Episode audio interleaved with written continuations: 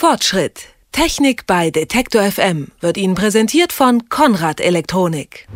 Es ist in letzter Zeit ja modern geworden, neue Geräte in einer großen, aufwendigen Live-Show zu präsentieren. Zumindest, wenn man ein großer Konzern ist und Unterhaltungselektronik macht. Sony, das ist so ein Konzern und die neue PlayStation 4 ist so ein Gerät. Die Spekulationen schossen also im Vorfeld der Präsentation wie wild ins Kraut und jetzt wurde die neue PlayStation vorgestellt, aber nicht gezeigt. Trotzdem tut sich da einiges auf dem Markt der Spielekonsolen. Was das ist und wie toll oder nicht so toll die neue PlayStation denn nun ist, darüber sprechen wir mit Markus Richter. Er beschäftigt sich seit Jahren als Journalist und Podcaster mit Spielen und Konsolen. Hallo Markus. Hallo und guten Tag. Du hast dir die Nacht um die Ohren geschlagen, um live zu verfolgen, wie Sony die neue PlayStation vorgestellt hat. Hat sich dann gelohnt für dich? Äh, nein. also kann man wirklich sagen, die Präsentation dauerte ja zwei Stunden, was schon richtig lang ist. Und sie war halt so als Spieler und direkt an Ergebnissen interessiertem äh, Menschen nicht so interessant, weil es eher so war, ja, wir haben jetzt hier so ein Gerät und wir bringen das auch und da werden auch Spiele für gemacht.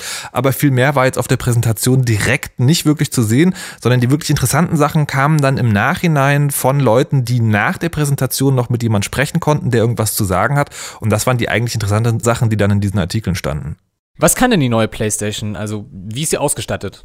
Ja, auch das weiß man nicht so ganz genau, weil ja, wie gesagt, das Gerät selber gar nicht zu sehen war. Klar ist, dass der Controller, der seit ungefähr 30 Milliarden Jahren gleich aussieht, jetzt ein bisschen anders aussieht. Er ist nämlich größer, auch für Erwachsenenhände geeignet. Also kann auch das, was der Xbox-Controller kann. Man kann nämlich ein Headset jetzt direkt dort anschließen mit Kabel.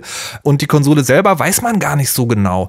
Sie soll halt eine x86-Architektur haben. Das heißt, die ist ähnlich aufgebaut wie ein PC. Tatsächlich an einzelnen Daten wurden auf der Präsentation nur genannt, dass sie 8 GB Speicher haben wird, was doppelt so viel ist, wie man erwartet hat. Aber ansonsten sind die genauen Details eher unklar jemand hat das dann später noch auseinandergenommen in einem Artikel und hat gesagt, ja, das ist halt technisch cool, aber es ist halt irgendwie letztlich auch zu vergleichen mit, ähm, wir haben hier einen leistungsfähigen Rechner. Also nicht ganz so überzeugend. Ja, es ist halt nicht mehr so, wie es früher war, dass eine neue Konsole halt jetzt, boah, krass, das neue große Ding ist. Also zum Beispiel bei der letzten PlayStation war es ja so, das war erstmals dann die, die PlayStation, die HD konnte. Und so groß sind die Sachen nicht mehr. Es geht einfach nicht mehr so sehr um die Hardware, um die Rechenpower, sondern es geht, und das war vielleicht auch das Frustrierende für viele Spieler, wieder um die Sachen dahinter. Also insbesondere um die Software, um die Benutzungsoberfläche, die zusammen mit dieser PlayStation dann verkauft werden soll. Und da ist dieser Wow-Effekt so ein bisschen ausgeblieben und man weiß jetzt halt, okay, es wird halt mehr Social Networking Features geben, es wird mehr Streaming geben, man kann Spiele sofort losspielen. Es gibt so eine Art Ruhemodus, wo man draufdrückt und dann ist die Konsole sofort an, man kann sofort weiterspielen, wo man war. Aber so richtig dieses, guck mal, dieses große, neue, tolle Gerät gab es tatsächlich nicht. Bei der PlayStation war es ja immer ein hübsches äh, Gimmick, dass man die Spiele der älteren Playstations auf den neuen spielen konnte. Wird das denn die PlayStation 4 auch können? Nein, aber ja. Also nein, deswegen, es wird nicht so sein, dass man seine alten Spiele in die neue PlayStation reinlegen kann. Das ist mit dieser x86-Architektur, was ich gesagt habe, damit verbunden, dass sie jetzt sozusagen eine völlig neue Art der Hardware quasi in ihrem Gerät haben. Das heißt, es ist nicht mehr so einfach zu sagen, ja gut, die Vorgängerspiele laufen auch da, aber sie haben angekündigt, dass über einen Streaming-Service die alten Spiele doch wieder spielbar sein sollen. Das heißt, man muss sie wahrscheinlich nochmal neu kaufen, aber kann sie dann sozusagen aus dem Netz auf die Konsole streamen und dort soll man sie dann spielen spielen können. Was wohl mit an Bord sein wird, ist die Möglichkeit, das Spiel von der Konsole zu Hause loszulösen. Also die PlayStation 4 mit einer mobilen Konsole, mit der PS Vita zu synchronisieren oder auch Spiele von einer anderen Konsole zu meiner Konsole zu streamen. Kann man das so sagen? Ich kann mir das schwer vorstellen. Äh, das sind zwei verschiedene Sachen, wie du da gerade sprichst. Das eine ist, es soll tatsächlich Streaming geben, in dem Sinne, ich spiele etwas und andere Leute können mir dabei zugucken. Das heißt, äh, ich würde sagen, mein, meine Spieleart und Weise wird in einen Videostream verpackt und ins Netz gestreamt und andere Leute können dann halt sozusagen da drauf glotzen. Tatsächlich soll es auch irgendwie eine Art und Weise geben, dass man da eingreifen kann, aber bis jetzt hört sich das so an, dass man irgendwie einen Knopf drücken kann, aber nicht wirklich zusammen spielt in dem Sinne.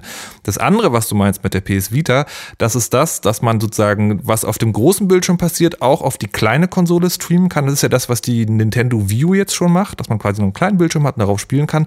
Aber das wird sich wahrscheinlich erstmal nur in den eigenen vier Wänden abspielen. Also, dass man sagen, das per WLAN überträgt, weil Mobilfunknetze sind dafür, glaube ich, noch nicht gut und breitbandig genug. Und das wird auch eher so mit einem Lächeln bedacht, diese Funktionalität, weil, aha, man baut also Nintendo nach und versucht irgendwie noch einen Verwendungszweck für die Vita zu finden, die ja eine Konsole ist, die man grundsätzlich auch als äh, grandios gescheitert bezeichnen kann. Aber du hast ja gesagt, für all das braucht's vor allem eines, das Internet. Machen denn Konsolen ohne Internetanbindung heutzutage überhaupt noch Sinn? Es bewegt sich da langsam weg. Also ja, sie machen noch Sinn. Man hätte zum Beispiel bei der PlayStation 4 war ja vorher die Frage, wird das Ding überhaupt noch ein Laufwerk haben oder muss man alles runterladen? Aber nein, es wird noch ein Laufwerk haben, da kann man noch Spiele einlegen.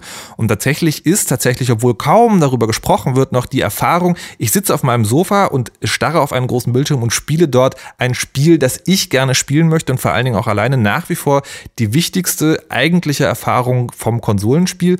Es wird nur so sein, dass, äh, dass das Netz immer wichtiger wird. Einerseits halt um zu teilen, also zugucken zu lassen, wichtige Momente, irgendwie Fotos hochzuladen, Social Networking in all seinen Ausprägungen. Und andererseits ist natürlich die Industrie total daran interessiert, so eine Online-Anbindung zu haben. Das heißt, irgendwie zu sagen, hey Leute, äh, kauft mal die Spiele bitte lieber im App Store, also in einem Download-Shop, weil dann kann man sie nicht kopieren und auch nicht gebraucht weiterverkaufen. Das heißt, die werden sich schon dahin bewegen, dass es alles immer online ist, aber Sinn macht eine Konsole auf jeden Fall noch, auch ohne Netzanschluss.